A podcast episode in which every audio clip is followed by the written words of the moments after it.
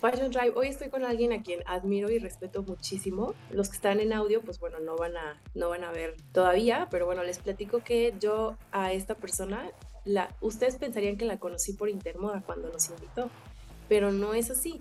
Hoy estamos con Dani García, que hoy en día es el coordinador de moda y tendencia de Intermoda, y yo a Dani lo conocí cuando, literal, o sea, cuando Marketing a la Moda estaba haciendo sus pininos, cuando todavía yo hacía yo todo sola, Hoy en día somos ocho personas en el equipo, bueno, siete, pero pues en ese entonces todavía hacía yo todo sola. Me acuerdo que era cuando sí o sí, siempre que llegaba un nuevo seguidor, yo lo toqueaba, veía que posteaba, veía dónde trabajaba, qué era lo que había hecho. Y uno de esos fue Dani, que me escribió algo como que le gustaba mucho lo que estábamos haciendo. Eso fue durante el primer año de marketing a la moda. Imagínense, eso fue hace casi tres años.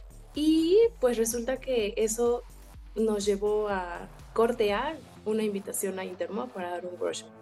Y ahí fue donde conocí un poco más como ya la parte profesional de Dani, ¿no? Porque lo que yo veía antes pues era solamente su perfil de Instagram, ¿no? Como el Hannah Montana.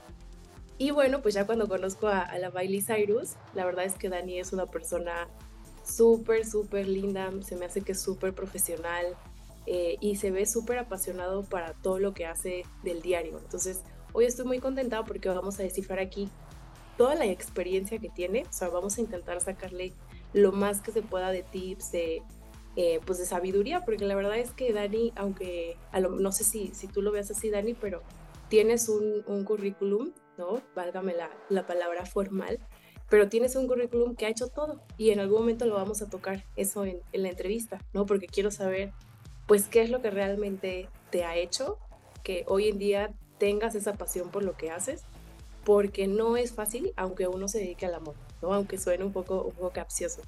¿Cómo estás, Dani? Ay, hello, muy bien. Mil gracias por la invitación, primero que nada, Ale. Y sí, o sea, me acabas de traer de ese, ese flashback a cuando realmente empecé a ver marketing a la moda. Creo que es algo que, que me encanta encontrar estos nuevos talentos de repente y luego ver su crecimiento y decir, listo, ya están preparados para que ahora sí les echemos la mano y la verdad que padre que ahora nos encontremos de este lado y aquí, aquí con ustedes. Entonces la verdad yo estoy súper emocionado. Me encanta. Dani, pues quisiera que empezáramos con que nos cuentes cómo empieza tu camino a la moda, porque sé que tú sí estudiaste algo relativo a moda, entonces, ¿cuándo te diste cuenta que querías estudiar eso? ¿Siempre tuviste como alguna pasión de ese lado desde pequeño? ¿Cómo reaccionó tu familia cuando externaste que esta era la parte profesional a la que tú te querías dedicar? Pues, híjole, la verdad me di cuenta desde hace mucho que quería moda, pero de esas veces que cambias y dices como, no, mejor esto, no, mejor aquello, y hubo un punto que me iba a meter a relaciones internacionales. Entonces, cuando estaba en prepa, o sea, todos mis tópicos todo lo que estaba revisando eran relaciones internacionales. Y ya dije que no. Y luego, bueno, ah, me aventé diseño industrial. No, no, evidentemente no. Iba a entrar también a diseño industrial. Y al final dije, o sea, tomé unas clases y dije, no, o sea, no puedo hacer esto. Esto no es lo mío. Entonces me tomé unos años sabáticos y en esos años me metí a un curso que antes tenía Teen Vogue, que era como más de, estilismo y de fotografía y era como conocer más de la industria, más allá que realmente te dieran como una capacitación, un diplomado completo, era como involucrarte un poquito más de qué es lo que estaba haciendo la industria, cuántas áreas había y todo esto. Y dije, ah, pues esto me interesa, me interesó muchísimo sobre todo el tema del estilismo. Entonces, investigando, encuentro una universidad que en ese momento era único, ahorita ya es, forma parte de la autónoma mi carrera, y encuentro negocios de la moda. Aparte encontré esa, esa carrera porque una amiga de la ciudad, bueno, si venía de la Ciudad de México, este, me dijo, oye, me quiero ir a estudiar a Guadalajara, y tenemos universidades, y le dije, por supuesto, vente y yo te doy de que los tours y todo eso. Entonces fuimos a varias universidades y una vez llegamos a Único y ya de que le contaron a ella de que no, sí está este negocios de la moda, no sé qué, y yo, dije, uh, tal vez esto es lo que yo estaba buscando. Al final ella no se metió a esa, yo sí. Entonces ya me quedé yo. ya que yo en esa, y la verdad como que siempre mis papás han sido como súper supportive de, de, lo que estoy haciendo. Sobre todo mi papá, mi papá ha sido como el que para número uno, entonces siempre estaba como backing up de lo que estaba haciendo. Y pues ya entro a la, a la carrera y obviamente siempre he sido súper perfeccionista y súper, um, ¿cómo se puede decir? Como de que de tratar de seguir un camino. O sea, ese es mi Capricornio durísimo. Entonces era de que tengo que seguir y tengo que encontrar la manera de hacerlo. Entonces ahí me fui desenvolviendo un poquito, sobre todo con el apoyo también de mi director, de, de Carlos, Carlos Sotomayor. o sea, él llegó el primer día al, al salón y es súper directo. Es súper frío porque igual la industria de la moda, entonces como que también te tiene que... Eso, eso es lo que le agradezco muchísimo, la verdad. Entonces él llega el primer día y nos dice al salón. Éramos una generación de las más grandes y éramos 35 personas en el mismo salón. Entonces llega y dice que, ¿saben qué? Yo la verdad no me voy a aprender sus nombres a menos de que quieran hacer algo y quieran ser alguien. Entonces los que quieran acercarse conmigo para ver cómo le podemos hacer, este, pues los espero en mi oficina. Y ya yo fui. Y yo, hola, yo soy Daniel, no sé qué, bla, bla. Y de ahí él me empezó a mover y me mandaba aquí, ajá, yo de que, hola, hola, soy Daniel, este, no sé hacer nada todavía. Pero quiero que te aprendas mi nombre. Exactamente, y yo que quiero que me conozcas, quiero que veas lo que no sé hacer, pero puedo aprender. Entonces, como que ya en todo eso me empezó a mover muchísimo. Y realmente aquí como mi primer trabajo, se podría decir, fue de vestuarista en el auditorio Telmex. Entonces me tocaba de repente ir con unos artistas, unos ni siquiera los conocía, otros que sí es como, ay, wow, esto es increíble. Y ahí fue como que mi primer desenvolvimiento dentro de, de la industria. Sí, porque el único que yo ubico de, de, lo, de la info que me pasaste es, obvio, Joaquín Sabina y Livo. Ah, sí. Pero Def Leppard no... Ah, ni yo lo topaba, ¿eh? De repente le digo a mi papá de que no, pues es que voy a ver a Def Leppard y así, de que tengo que vestirlos mi papá que si se muere. O sea, es una banda súper que fue, fue, fue top en los ochentas de que rock, creo que británica. Cuando le dije a mi papá de que no, ¿cómo es posible de que pasara de Leppard? Yo de que, ah, sí. Y, y, ya, fui con ellos y de hecho esa fue la experiencia más padre que tuve. O sea, no que las demás hayan estado feas, porque aparte amo el Divo. O sea, el Divo es de mis grupos favoritos porque sí, de repente tengo cuerpo de una alma de una señora de 45, ajá. Entonces los amaba a, a los del Divo pero Def Leppard estuvo súper padre porque como que las personas me reconocieron mucho mi trabajo. No que Neil Divo no, con los Neil Divo también, o sea, el estilista me sacó de repente al escenario y era de que, vente, siéntate aquí en primera fila para que veas el show porque lo hiciste todo muy bien, o como que esos rewards que como que te dan ese, ese esa pasión. Entonces, sí, y más a alguien de ese perfil. Exactamente, porque aparte era el estilista de los de los de los Divo y era de que, ah, de que me encantó trabajar contigo. Esas dos ocasiones me pidieron mi número y me dijeron que las siguientes que regresemos te vamos a estar buscando para ver si puedes volver a participar con nosotros, porque nos encantó tu trabajo. Entonces como que ahí fue mi primer de que, ok, tal vez por aquí va a ser lo que voy a tener que hacer, pero todavía no sabía muy bien nada hacia dónde iba. Entonces ha sido como siempre ir descubriendo y redescubriendo las diferentes áreas de, de la moda, la verdad. Me encanta porque, a ver, esto que dices de, digo, no, que vas tú y luego lo buscas. En algún momento me acuerdo que a mí me tocó, quién sabe por qué, o sea, porque yo también luego como que tengo esa, que no me puedo estar quieto, entonces como que ya quiero hacer algo. Esto que dices del nombre, bueno, del camino, me hace pensar que tú eres una persona que cuida mucho su nombre, ¿no? Porque lo que yo he conocido de ti, o sea, esta parte profesional no es común o no es tan común a lo mejor aquí pues sí, de alguna manera en, Latinoamérica, como es tema de la profesionalidad, de cuidar el nombre y de ir queriendo formar un camino. Me acuerdo que una, que una vez me tocó llegar con una profa, estábamos en los primeros semestres, y yo llegué y le dije, oye, oye Melba, es que mira, yo quiero eh, como empezar a tener experiencia. Yo, yo estaba en tercer semestre, Dan, yo no sé por qué se me metió eso en la... En la Ajá, te da el drive de repente. Sí, sí, sí, ha sido yo quiero porque pues siento que cuando salga ya me van a pedir experiencia alguien, alguien en algún momento me advirtió en sueños, no sé.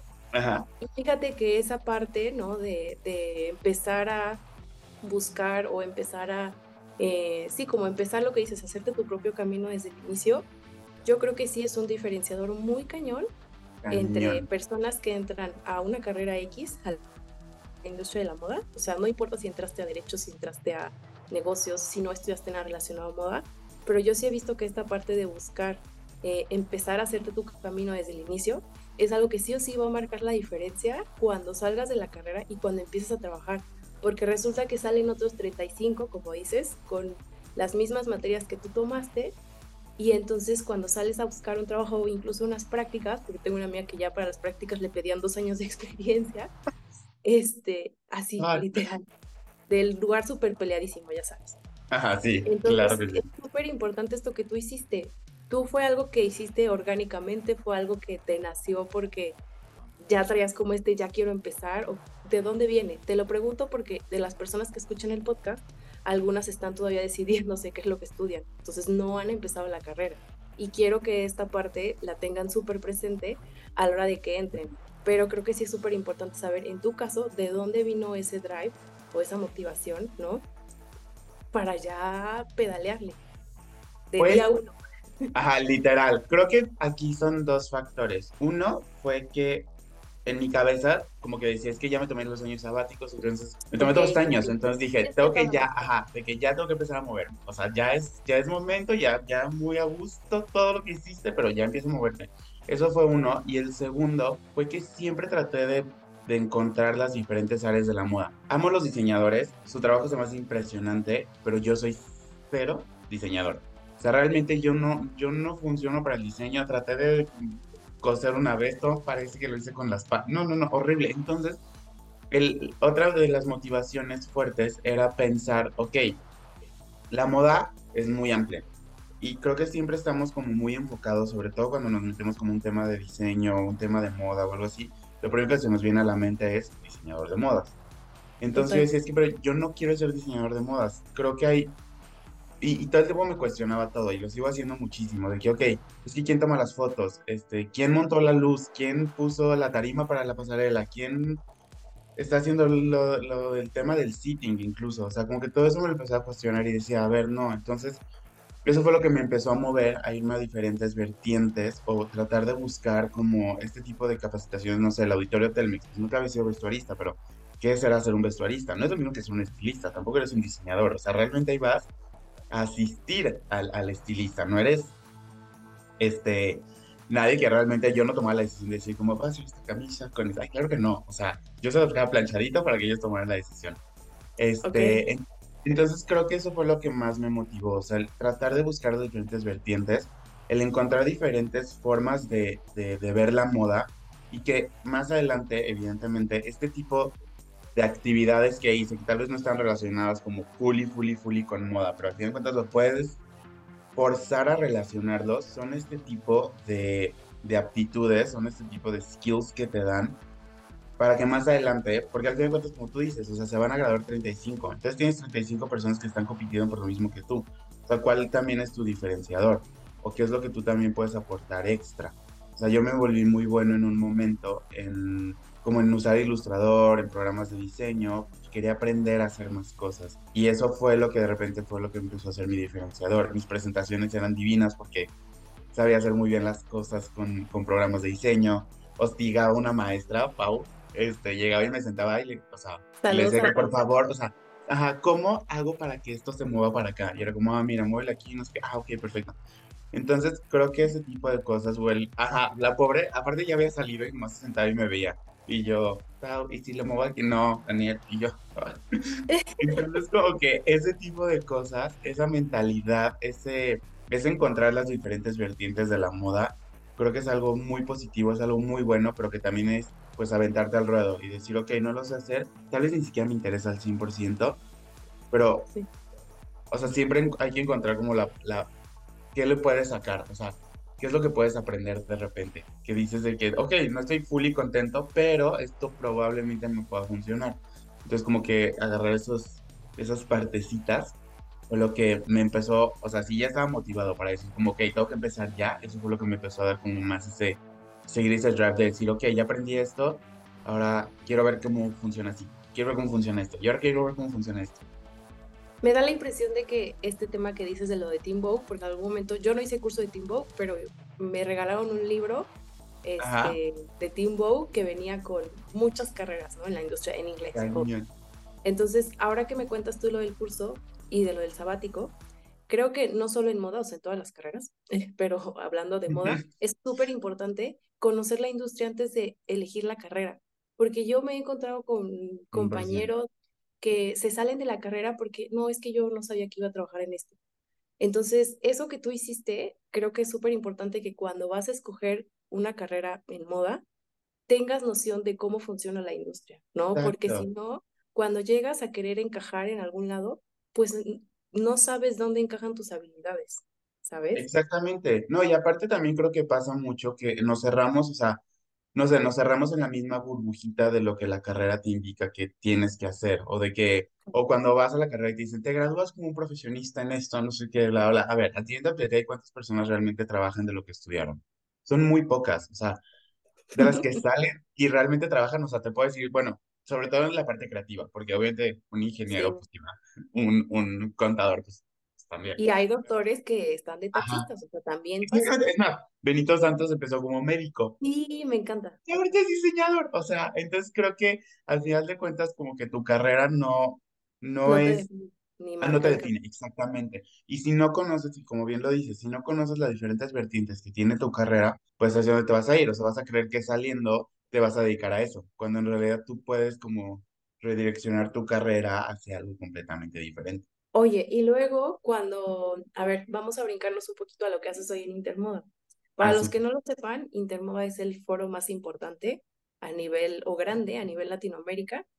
Y Dani, quisiera que tú nos contaras, para alguien que no ubica qué es lo que pasa en Intermoda, qué es Intermoda y que nos cuentes cómo se ve una semana del coordinador de moda y tendencia.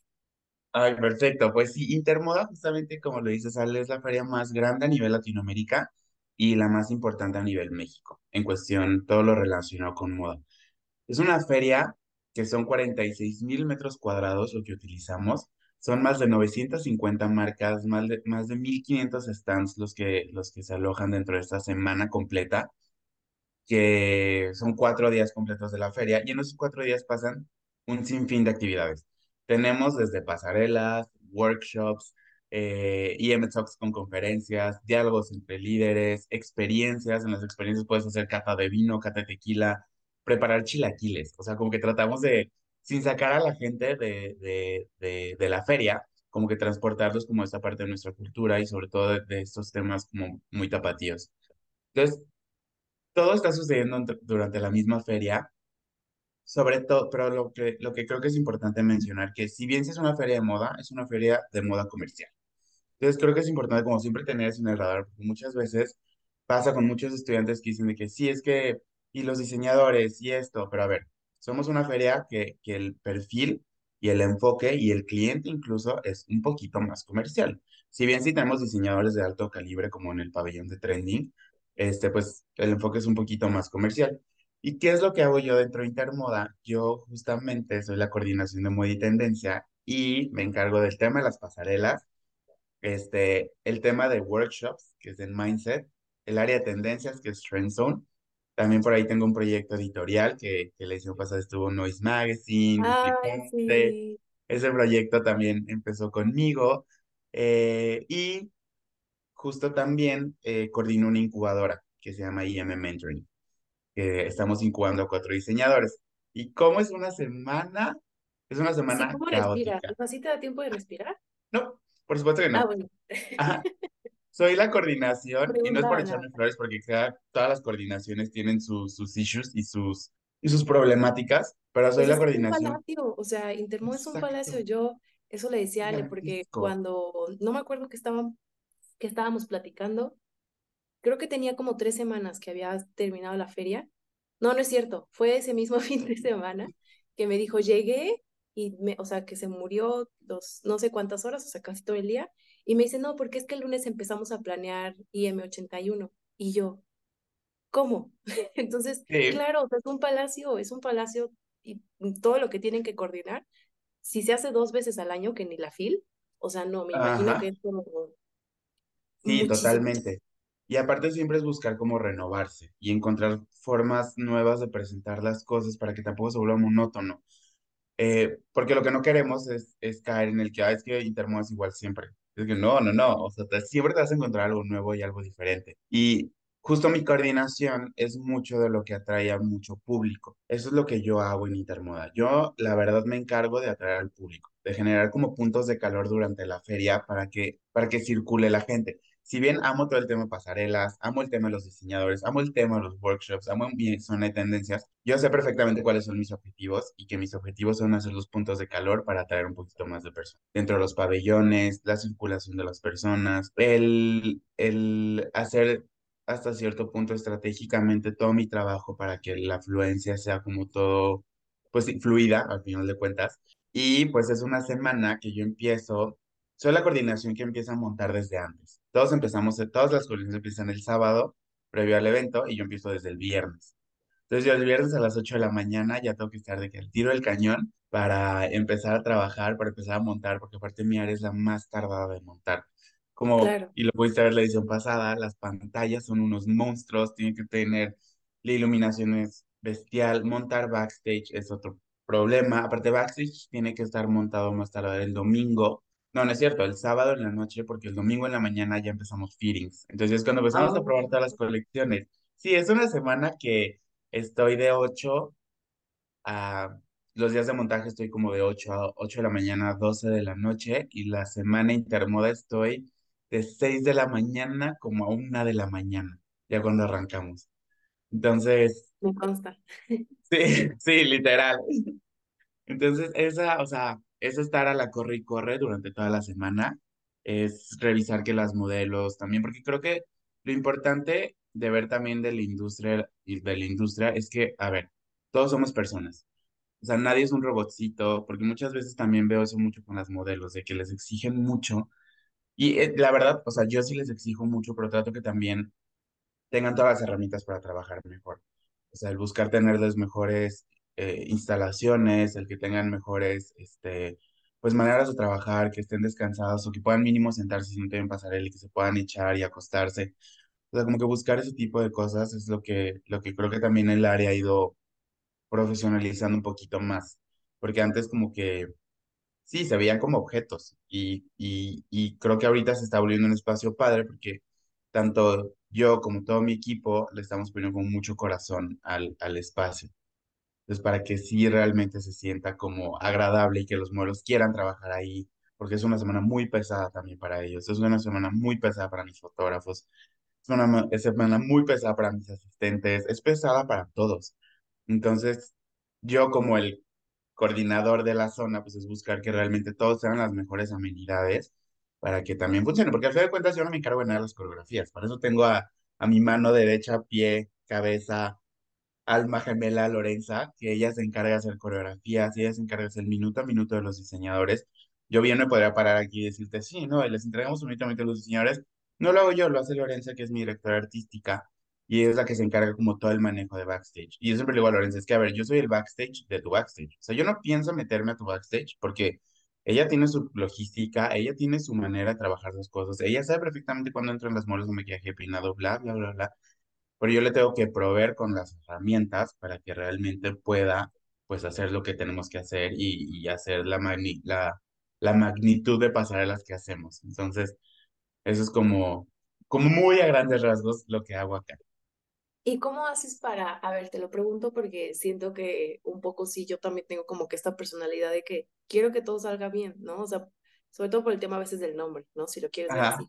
¿Cómo haces, hablando de esto que me estás contando de Lorenza, por ejemplo, para darle como esa libertad o dejar que entre a la cancha y te, quedarte tú como tranquilo de que cada quien va a hacer su parte, porque al final tu, pa- tu papel como coordinador, pues no es estar haciendo micromanagement, es hacer que todo funcione como tiene que funcionar cuando tiene que funcionar.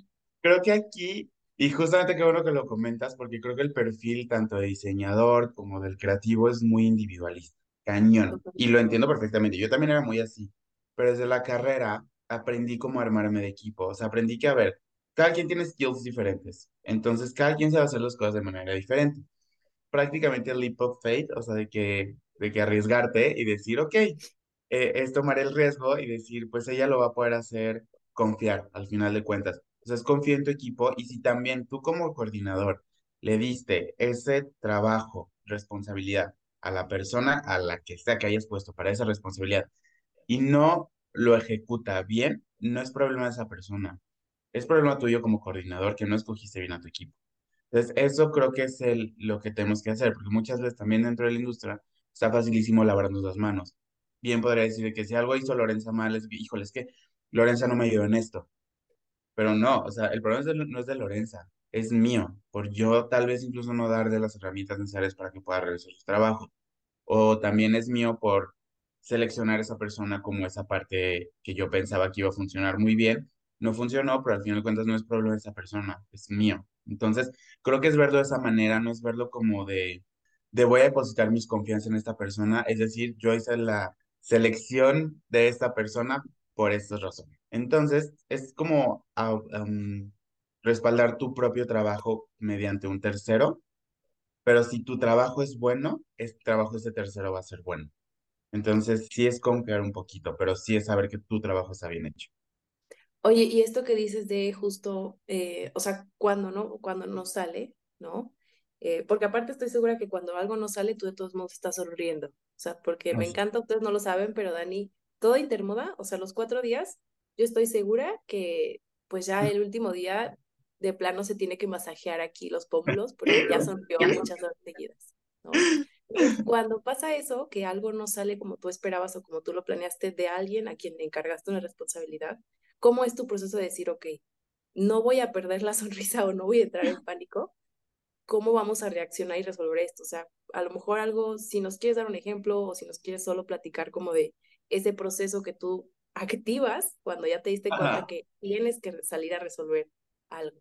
Siempre, y mi mentalidad, justo como lo comentas, es inhala, exhala y sonríe. O sea, al final de cuentas, si estás en una avalancha, entonces o corres con la avalancha o dejas que te pegue. Sobre todo cuando hay un problema, que es que problemas pueden existir millones, pero también es, o sea, como que no dejes que la gente lo note porque si alguien, si alguien lo comenta o si alguien lo dice, la gente se da cuenta, pero en realidad la gente nunca se da cuenta de nada. Creo que al ser, vuelvo a mi perfil individualista, creemos que todo el mundo está atrás de nosotros con una lupa y que está viendo de que todo de que fulia detalle. Entonces, si tú no dejas que se note, la gente no lo va a notar. Si una modelo se le cayó el tacón o lo que sea que haya suceder en el escenario, pues va a suceder. Cosas pasan, cosas van a, van a, van a suceder. No te voy a decir que todo el tiempo estoy sonriente, de hecho, si alguna vez alguien habla con mis asistentes, va a decir de que no, cuando se enoja, se enoja, pero ah, más que, ajá, más que enojarme, hago como un, un como regaño general, nunca, y siempre les digo a mis asistentes desde antes, siempre les digo, a ver, estamos manejando muchísimo estrés, estoy manejando muchísimo estrés, entonces si de repente les hablo, porque tiendo a hablarles, eh, de repente hablo un poquito golpeado, pero nunca lo hago con intención de ofender a nadie. Lo hago más por como el estrés y siento que mi estrés se nota mucho en mi voz. Entonces, cuando estoy muy estresado, ajá, bizarramente, déjate tú la cara, en la cara como que no se me nota, pero en la voz se me nota mucho.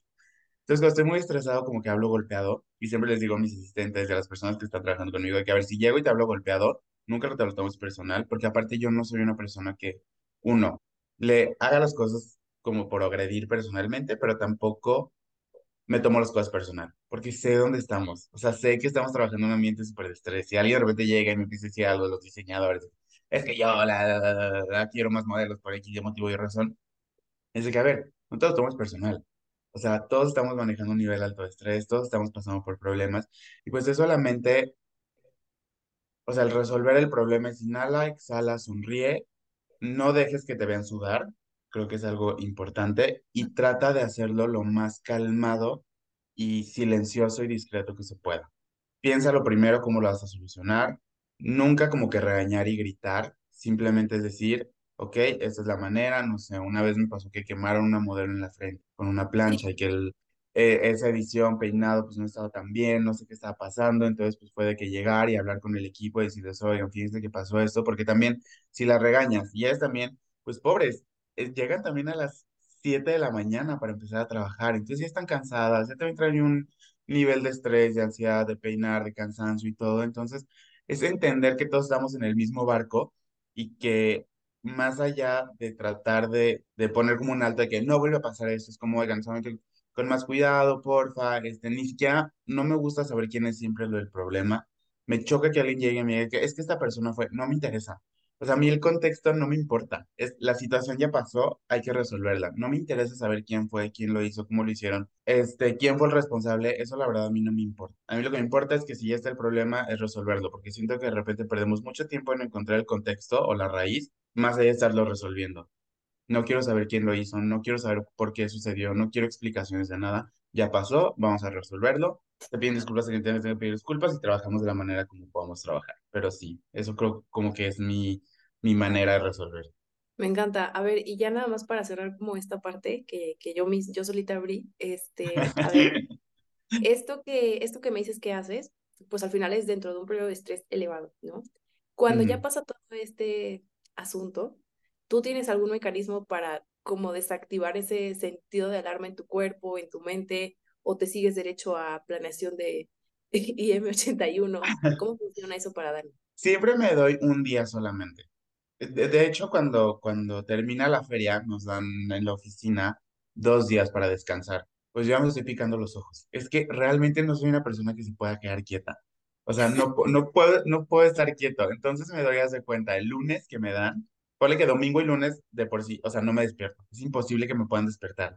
Abro los ojos y me, quedo- me vuelvo a quedar. Entonces como que sí me desconecto muy a gusto. Pero ya para el martes, que también nos dan como de descanso, yo ya me bajé con mi computadora y empecé a cerrar cosas, mandar mensajes a los diseñadores de agradecimiento, a los ponentes, oye, qué padre, qué lindo, qué te pareció, bla, bla, bla, bla, bla, bla. Mínimo como para empezar a recibir y ya empiezo como, ok, yo para la siguiente edición pues voy empezando a sacar los contactos, o sea, cosas muy sencillas, pero que me mantengan ocupado porque, no sé, me da algo si no estoy, si no estoy moviéndome y si no estoy como en el, en el rush.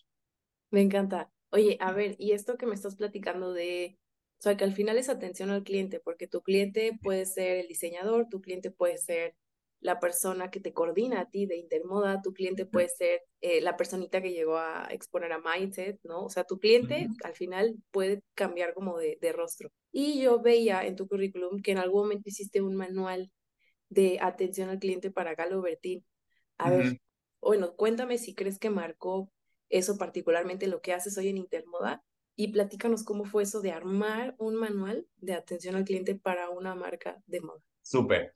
Fíjate que qué interesante pregunta, porque mi atención al cliente siempre va. Hay, yo me especialicé en consultoría de imagen, que es algo como que no mucha gente Ok. sabe. Y realmente yo cuando me metí a trabajar fully, fully, fully, yo era consultor de imagen solamente. Y tenía varias clientas y me iba muy bien, la verdad, como consultor de imagen. De hecho, hice hasta políticos y todo.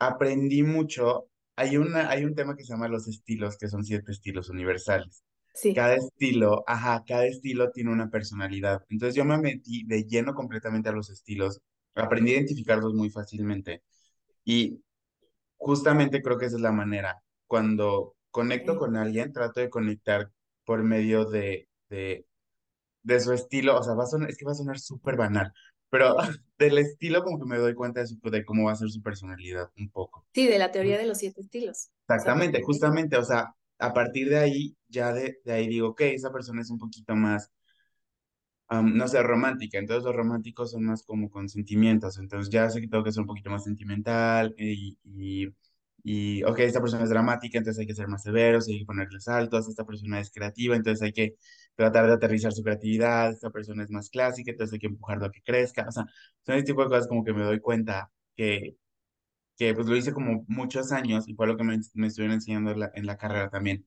Los tres años que estuve en la carrera y más todo lo que hacía yo externo, como que me adentré demasiado en eso y ahora es algo que utilizo para, para poder hacer esta, esta atención un poquito más personalizada, un poquito más cálida, que al final de cuentas no es ah, mentira, o sea, al final de cuentas es solamente eh, Adaptar.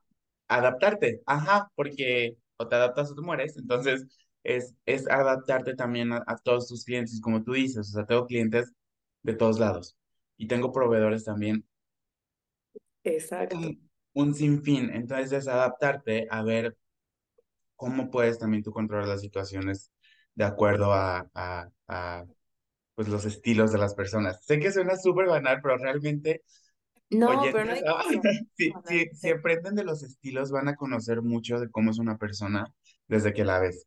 Desde que la ves ya vas a decir como, ok, esta persona es un poquito más así. Evidentemente nada lo define, es como la astrología no lo define al 100%, pero sí te da como ciertos Ya. herramientas para ver, ajá, exacto, de que ciertas herramientas para ver cómo, cómo puedes abordarlos. Entonces, lo que te decía antes, o sea, es toma todo lo que vayas aprendiendo y ve cómo lo utilizas ahorita. Si bien yo ya no me dedico mucho a hacer consultorías de imagen, esos conocimientos de, de consultoría los sigo utilizando. ¿ves? Pues toma todo lo, toma todo lo que aprendas y vas a ver cómo lo puedes estar de que desarrollando más adelante. Y lo que hiciste con Galo fue tal cual, así como me cuentas, o sea, de a partir de un estilo de la marca, documentar un proceso o cómo fue. Más, más allá de eso, tra- traté de tomar las piezas que se adecuaban a los estilos de los, las piezas que se adecuaban a estos siete estilos. Entonces, tal vez una pieza muy romántica, tal vez había una pieza muy dramática y las fui segmentando. Entonces, de acuerdo a que el cliente seleccionara ciertas, ciertas piezas, era, ok, entonces este es su estilo. Entonces, hay que abordarlo de esta manera. Entonces, y si selecciono estas piezas, entonces este es su estilo. Incluso desarrollamos un test también para saber qué estilo era el cliente. Pero más allá de solamente cómo atenderlo también era pues una estrategia para poderle vender más, como personalizar muchísimo más su experiencia de compra. Entonces, eso era lo que, lo que desarrollamos allá. Me encanta. Oye, a ver, y lo de, yo te, yo no te quiero dejar ir sin preguntarte sobre Fashion Week Laredo. Yo quisiera que Ay, nos contaras cómo fue que llegaste ahí, a ver, cómo fue ser director de backstage ahí y cómo te ayudó lo que habías hecho ya en Auditorio Telmex. Ahí, la verdad, lo de, lo de Laredo como el punto de quiebre, o sea, no el punto de quiebre, como que paso al Ecuador, o sea, tengo, tengo dos momentos muy fuertes. Como cosas que alteraron mi chemistry. ándale, ándale, sí, de que mi momento canónico, Ándale, sí. eso, tengo dos. Uno fue justamente Laredo y otro creo que fue hacer Sayulita Fashion Show. Pero Laredo fue lo que nos llevó a hacer Sayulita Fashion Show. En Laredo yo me fui con una marca, de hecho con la marca mi director, ni siquiera yo iba como, haz de cuenta que de la universidad nos mandaban como practicantes a Laredo Fashion Week. Ok, Entonces, yo en ese momento no podía pagar el viaje para irme, para irme yo como practicante. Mi director me dijo de que, ok, quiero que vayas, pero no te vas a ir con la universidad, te vienes como mi mano derecha de la marca Carlos Sotomayor. ok, Ajá, súper lindo, la verdad. Entonces él fue el que me dio como esa oportunidad y él incluso pagó, pagó mi viaje, mi hospedaje y todo, pero yo iba con su marca únicamente. O sea, yo iba para organizar su, su colección.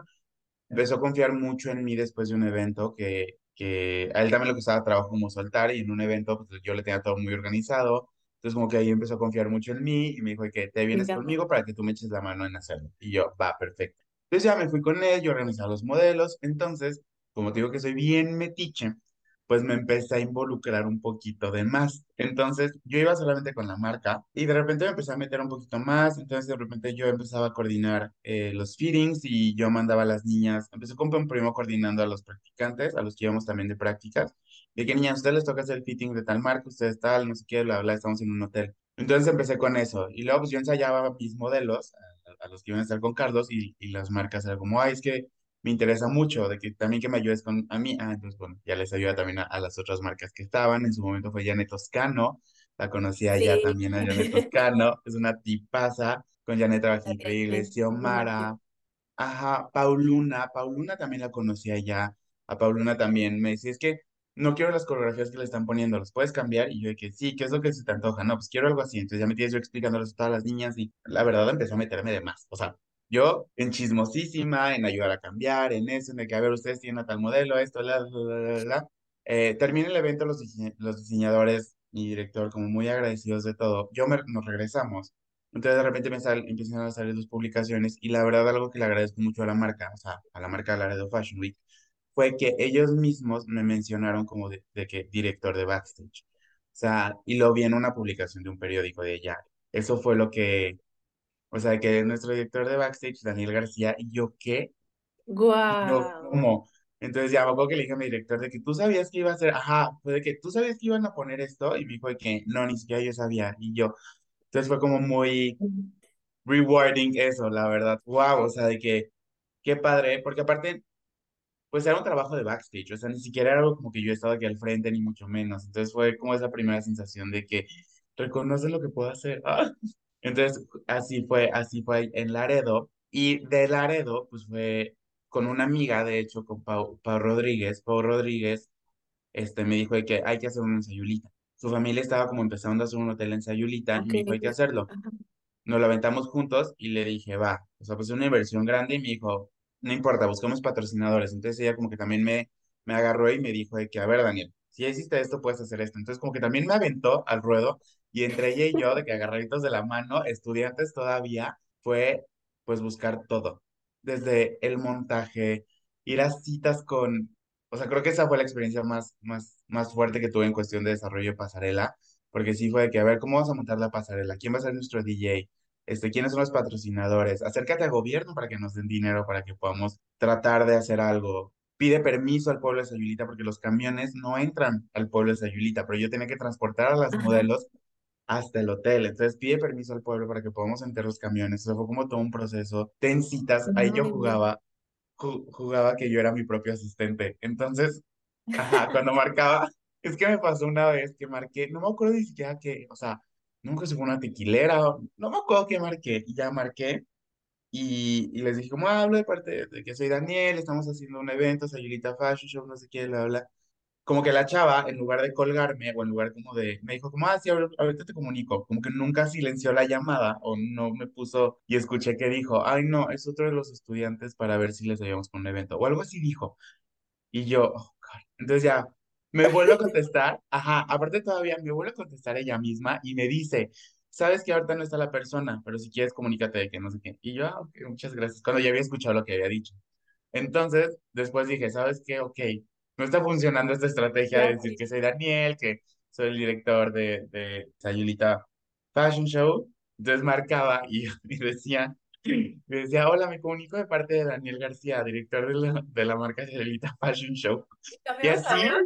Sí, o sea, trataba de cambiar la voz para que no se escuchara igual. No, no, no, no, o sea, Me pero no sabes lo mucho que me funcionó. O sea, después ya era como, ah, ok, porque aparte yo lo hacía parecer como de que, híjole, qué tonta que no conozcas el evento, de que, qué tonta marca, o sea, funcionó 100%. ajá, de que soy el asistente, soy el asistente, entonces de que, y aparte te marco de parte de Daniel García, el director, porque quiere hablar contigo, o sea, como que trataba de darle más peso a lo que realmente era, y eso fue lo que sí de repente nos ayudó un poquito a, pues, hacer esto, entonces, ese evento fue súper caótico, pero también fue increíble. O sea, ¿cómo te explico que al final yo estaba peinando a las modelos? ¿Cómo saqué skills de peinado? No me pregunto.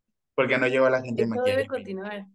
Sí, no, no, no. O sea, es de que aviéntate al ruedo y pues soluciona. Entonces, sí, ese fue un evento caótico, pero súper, súper padre que aprendí muchísimo. Me encanta. Oye, a ver, pues ya para empezar a, a cerrar, tú has hecho demasiadas cosas en la industria, o sea, has curioseado y a lo mejor me estoy arriesgando al decirlo, porque, pero se ve que no tienes llenadera en todo lo que has querido, ¿no? Porque igual, a lo mejor yo me estoy arriesgando eh, al decir que has curioseado en todo lo que has querido, pero a lo mejor todavía te falta por curiosear, no sabemos, ¿verdad? Pero a ver, respecto a esto, yo quiero que, que me cuentes, ¿ya has averiguado qué es lo que más te gusta hacer? No. Creo que en esta industria. Ajá, creo que en esta industria nunca te puedes conformar con algo. Creo que es encontrar de repente y seguir abriéndote, porque, a ver, vamos, voy a ser súper sincero y creo que también es una mentalidad que siempre he tenido. Atrás de mí, yo, me- la gente me considera muy creativo y está bien, sí soy muy creativo, pero atrás de mí hay 87 personas más creativas que yo. Entonces, si yo no me sigo desarrollando y si yo no me sigo puliendo y si yo no sigo encontrando nuevas maneras de hacer las cosas o encontrando realmente, pues agarrando de diferentes sectores, qué es lo que me puede funcionar, la persona que está más, que es más creativa que yo atrásito de mí, o sea, me pisa los talones y me tumba y me, y me pasa.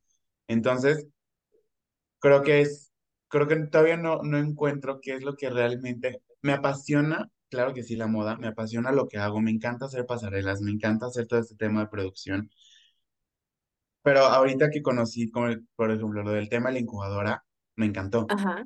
Es súper pesado hacer una incubadora, o sea, y ahorita que la coordino y que tengo que ver de que, que si su maquila, que si sus diseños, que si la, la- la- su mentor es Benito Santos, su otro mentor es la Cámara del Vestido de Jalisco, y yo soy como que el que une todo esto, entonces me encuentro con muchas cosas que yo antes decía, es que porque el diseñador no lo manda, no lo manda a fabricar de que a gran escala, entonces me topo con este tipo de cosas, y ahorita es algo que me está interesando mucho, y estoy viendo cómo realmente también hacer como el tema de la incubadora, pero que también pueda seguir haciendo como el tema de eventos, porque los eventos me apasionan mucho, pero el incubador es algo que estoy aprendiendo y que creo que puede funcionar. Entonces, por eso creo que todavía no sé realmente qué es, qué es lo que me mueve o qué es lo que, lo que me está que llevando a algo, pero creo que por ahí voy.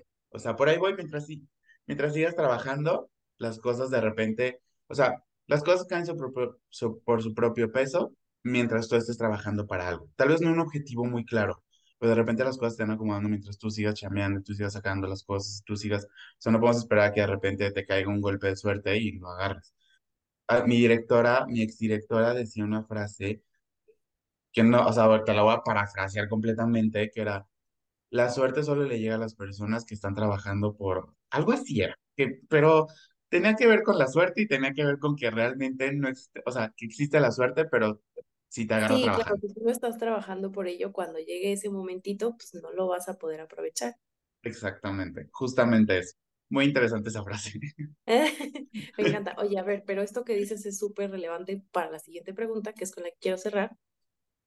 ¿Por qué moda? O sea, a ver, me refiero a qué sientes al estar dentro de la industria, ¿no? Porque tienes muchas habilidades, Dani. O sea, yo creo que tú lo sabes, ¿no? Lo sabemos, se sabe. Si mañana te ofrecieran un trabajo para el que haces fit perfecto, por todo lo que sabes hacer, si quieres en eventos, si quieres en atención al cliente, si quieres en gestión de estrés, gestión de equipo, lo que tú quieras, pero que no fuera en la industria de la moda, o sea, ¿qué pasaría? ¿Por qué moda? Porque creo que la moda es una manera de refugiarte, pero también al mismo tiempo de expresarte. Creo que la moda es algo que, que lo vemos solamente como moda, pero que al final de cuentas es algo que todo mundo usa, es algo que todo mundo porta. O sea, queremos, queremos creer que somos únicos, pero la gente ya lo hizo. Entonces, ya todo está hecho, ya todo se hizo. Encontrar hilos negros de las cosas, pues evidentemente no funciona, pero la moda es algo que me apasiona mucho porque creo que es una industria muy bonita.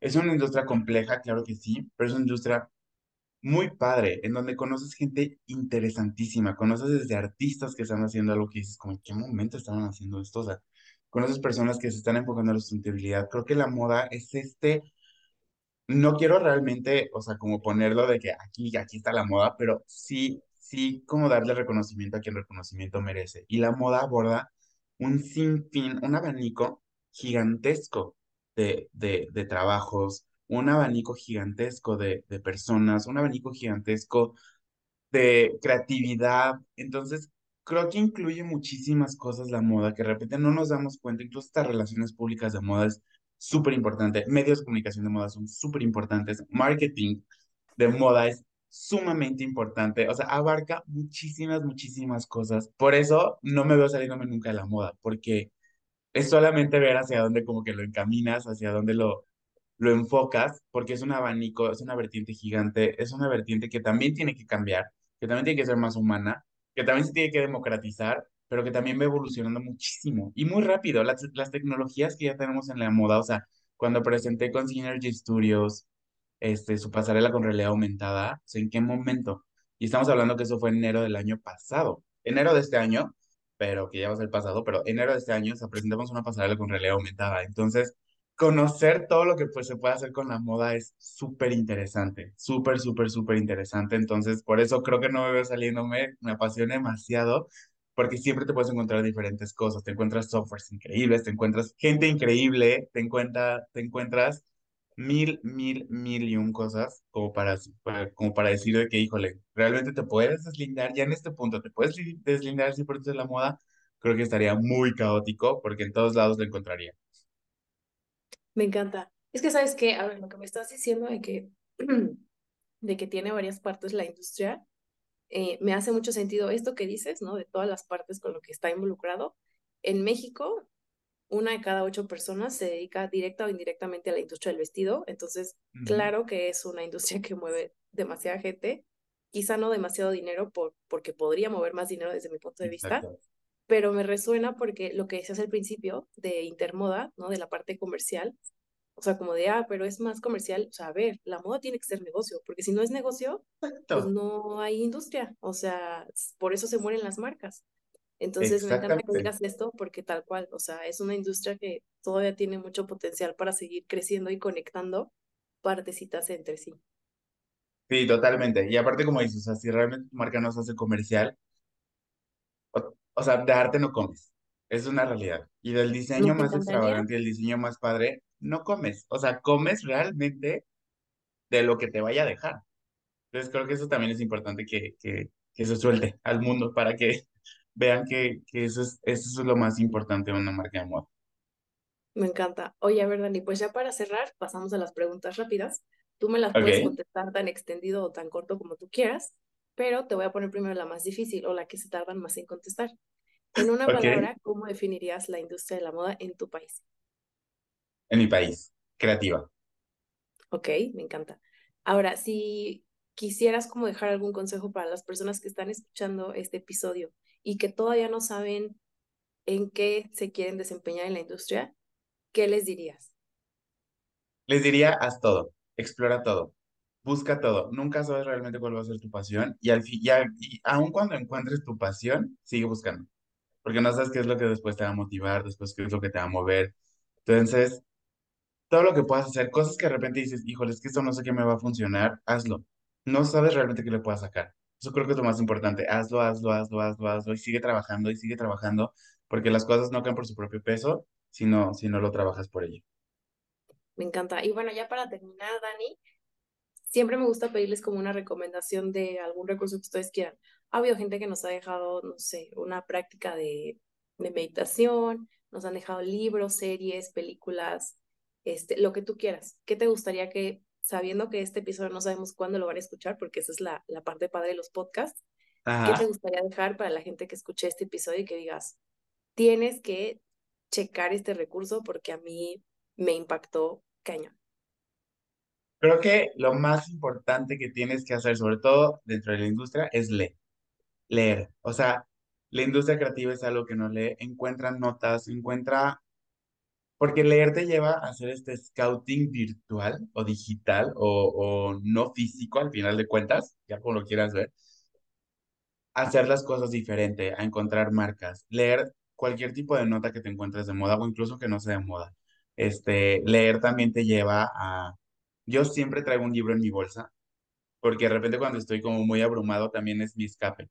Pero también es la manera en la que digo, ok, es mi escape y encuentras como algo de repente en un libro que te resuena o en una revista, o en... Siempre tienes que tener algo para leer, porque no...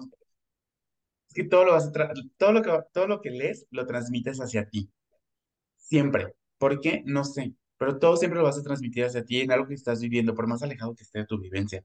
Entonces, cuando lo transmites a ti y esa lectura tiene una solución, encuentras la tuya. Entonces, lee, leer. O sea, leer es algo que, que, que creo que es importante hacerlo porque no sé, o sea, nunca sabes qué te puedes encontrar en, en cualquier cosa que vayas leyendo. Aviéntate notas, aviéntate libros, este, lee los captions completos de alguna, de algún, de algún usuario de Insta que te guste, este, aviéntate el, el post, pero lee, o sea, lee y vas a ver de repente algo que, que no conocías y algo que te llama la atención y eso te lleva a otra cosa y te otra cosa, de repente te encuentras con mil, mil, o sea, un panorama muchísimo más grande. Entonces, creo que eso es lo que, lo que, lo que me gustaría que la gente supiera de la importancia. O sea, parezco yo mención de la FIL, pero, pero sí, sí es súper importante.